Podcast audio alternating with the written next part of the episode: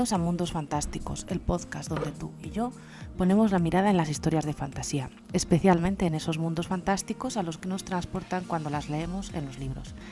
Yo soy W. Sayen y vamos a pasar juntos un ratito divertido.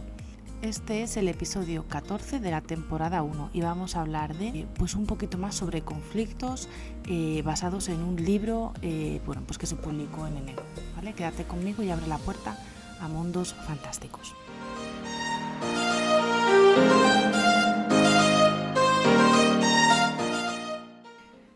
Pues el libro al que me refiero y que quiero hacer referencia es el que ha publicado la nueva editorial, Molpe, Molpe Editorial, que bueno, pues que sabéis que es una editorial por suscripción, se paga un euro al mes y con eso pues mm, eh, un euro al mes puedes acceder a todos sus libros, que publican cuatro libros al año eh, en formato ebook y a cuatro números de la revista Escribir, que eh, bueno, pues que van en torno al tema que se trata en el libro, o sea que se va profundizando un poquito más.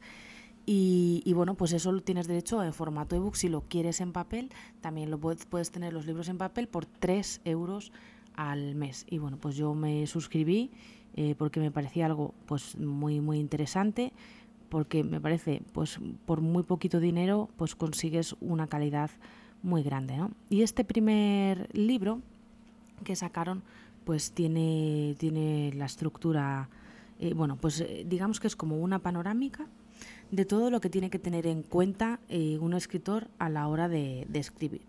Entonces, pues los primeros capítulos van un poco hablando sobre, sobre cómo escribir, cómo organizarte, la estructura, los personajes, el conflicto, el narrador, las descripciones, el diálogo, el world building, eh, después ya nos metemos un poquito también en, el momento de eh, cómo corregir tu novela, los lectores cero de sensibilidad, el editing, eh, la sinopsis y ya pasamos un poco a lo que es qué se hace después, la autopublicación, la autoedición, coedición, cómo es la publicación tradicional, cómo escribir una propuesta editorial, o sea, todo desde el inicio hasta el final, cuáles son, cómo, cómo utilizar las plataformas de autopublicar, y, la importancia de tener una audiencia, cómo construir eh, un embudo de ventas. Bueno, o sea, es absolutamente todo lo que tiene que tener eh, un escritor en cuenta pues en las fechas que corren, ¿no? Y, bueno, pues me parece muy interesante. Es verdad que algunos capítulos no se profundiza mucho porque, porque el libro no da para tanto. O sea, es que se, se, podrían escribir libros solo por cada uno de estos capítulos. Y, y de hecho, pues eh, el libro te ofrece material complementario que puedes, que puedes adquirir también, bueno, pues que para profundizar en cada uno de estos temas. O sea que, em, que si hay algún tema pues que tú ves que estás más cojo, que, que te falta más, pues, eh, pues esto pues te da algunas ideas de por dónde seguir. ¿vale? Y hoy quería hablar solo sobre uno de los capítulos que a mí, bueno, pues no sé si enfadarme con la autora de ese capítulo o mm, casarme con ella, porque la verdad es que, o sea, para mí ha sido eh, una revolución eh, entender el conflicto de esta forma. La autora que escribió esto, bueno, el, capítulo es trigonometría aplicada a la creación literaria, el conflicto. Y realmente es trigonometría, ¿eh? o sea, esto es, es una cosa que, que, no es tan fácil. O sea, nosotros creemos que cuando queremos poner un conflicto en, en una historia, pues lo que tenemos es que coger a un personaje y putearle, o sea, hacerle pasárselo muy mal, muy mal, muy mal, y entonces, bueno, pues así eso engancha. Bueno, pues eh, Alicia Pérez Gil, que es la autora de este capítulo, no lo explica así, o sea, ella no, no dice que el conflicto sea eso. Ella, ella define el conflicto así. Podemos definir el conflicto literario como el enfrentamiento entre dos voluntades del que solo una de ellas puede salir vencedora. Es decir, que estas dos voluntades pertenecen al antagonista y al protagonista, que sabemos que el antagonista no tiene por qué ser un personaje, ni siquiera tiene por qué ser un villano. ¿no? Entonces, em, seamos sinceros, ¿no? todos preferimos ver cómo los protagonistas sufren y ese sufrimiento viene de la necesidad de, de elegir entre lo malo y lo peor. ¿Vale? O sea, si un personaje, eh, vamos a poner un ejemplo, ¿vale? Eh, si un personaje em, está pues ante una catástrofe natural, ¿no? Pues y tiene que elegir pues eh, ser héroe o no ser héroe, bueno, pues ahí no hay mucho conflicto, porque al final, bueno, pues el personaje puede ser bueno o malo, pero y hará eso eh, pues lo que él considere, ¿no? Sin embargo, si ese mismo personaje, pues ponemos que, digamos, tiene una familia a la que tiene que proteger y eso se opone a otra, bueno, pues a, otra misión que él tiene que hacer, entonces, entonces eh, él tiene que tomar una decisión. Entonces, ante estas decisiones difíciles, eso es lo que consideramos conflicto, ¿vale? O sea, un conflicto, recalco, no es un obstáculo especialmente difícil al que el protagonista debe enfrentarse. Eso es un error.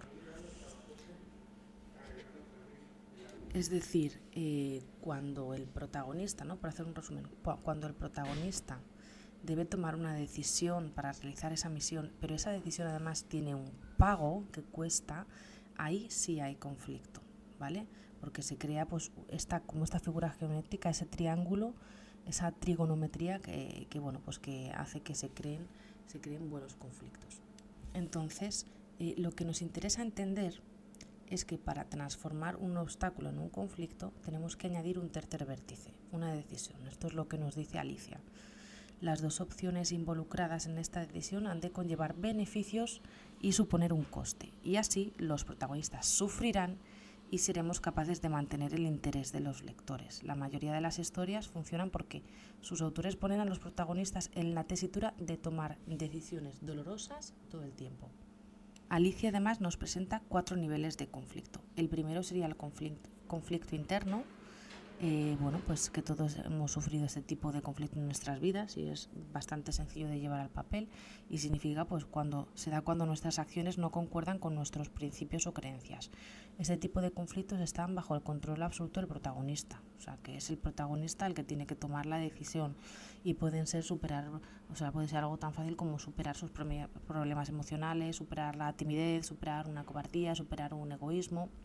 Luego están los conflictos interpersonales, eh, digamos que eso ya sube un poquito el nivel porque al final eh, pues el protagonista tiene que tomar una decisión porque tiene el 50% del control de la situación, pero hay otro, otro personaje que también está involucrado, ¿no? Y las historias, bueno, pues mejoran, ¿no? Si las relaciones entre parejas o grupos de personajes pues afectan otras facetas de la trama, ¿no?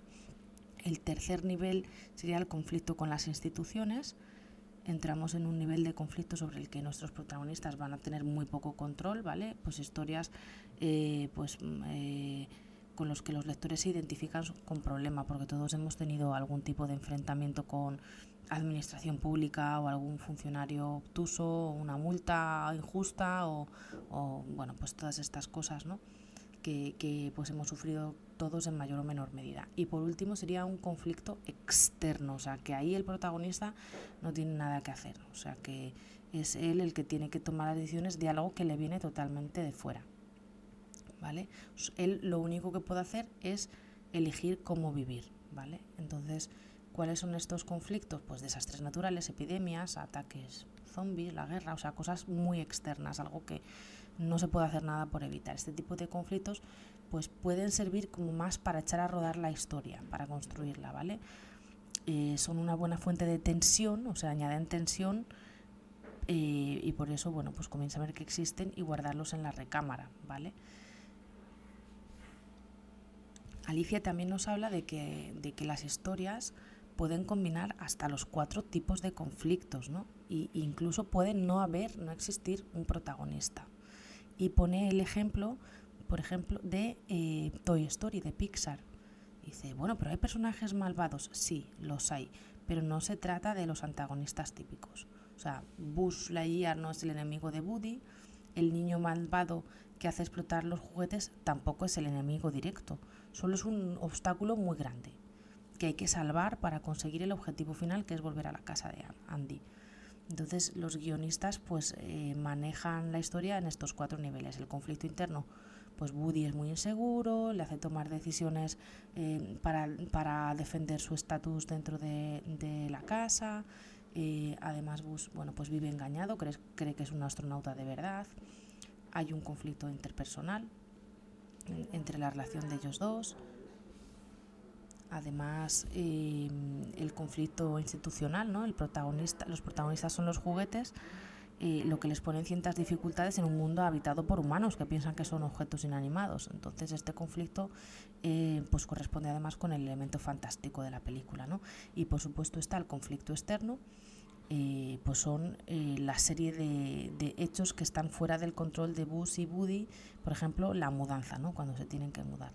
Entonces, esto es, ¿no? El conflicto es aquello que mantendrá enganchados a tus lectores para que esto ocurra y debes poner personajes bajo presión, obligarlos a tomar decisiones que conlleven un coste significativo. Esto mantendrá a tus lectores pegados a las páginas.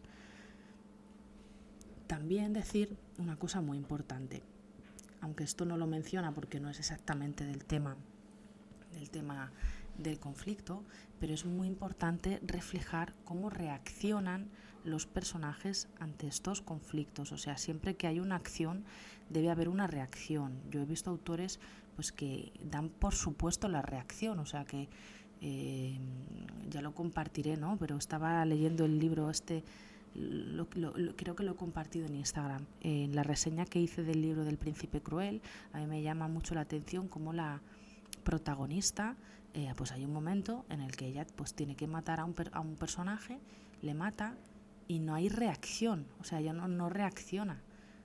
Y luego, eh, un poquito más adelante de la, trapa, de la trama, pues eh, aparece como que ella está afectada y llora. Y es como, pero bueno, ¿pero qué ha pasado aquí? Pero si no me has explicado qué reacción ha tenido ella hasta eso y luego me está diciendo que sí que le ha afectado, ¿no? Tienes que explicar cómo reaccionan tus personajes ante, estos conflictos, porque ahí es donde uno eh, mm, puede sentirse identificado, ¿vale?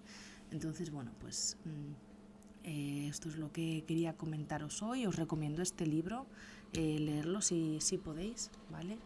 Y, bueno, si lo has leído, cuéntamelo, dime qué te ha parecido, dime qué te parece esto de los conflictos, si realmente tú conocías este triángulo de, personaje, obstáculo, decisión.